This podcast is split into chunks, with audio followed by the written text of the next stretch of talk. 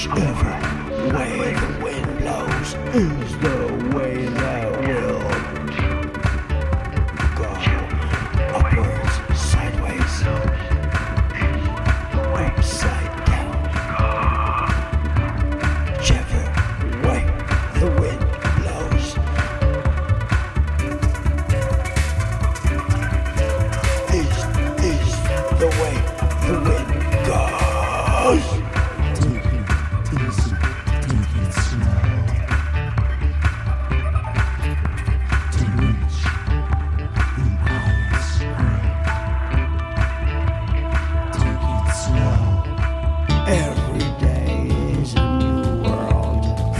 wise, waiting to be born.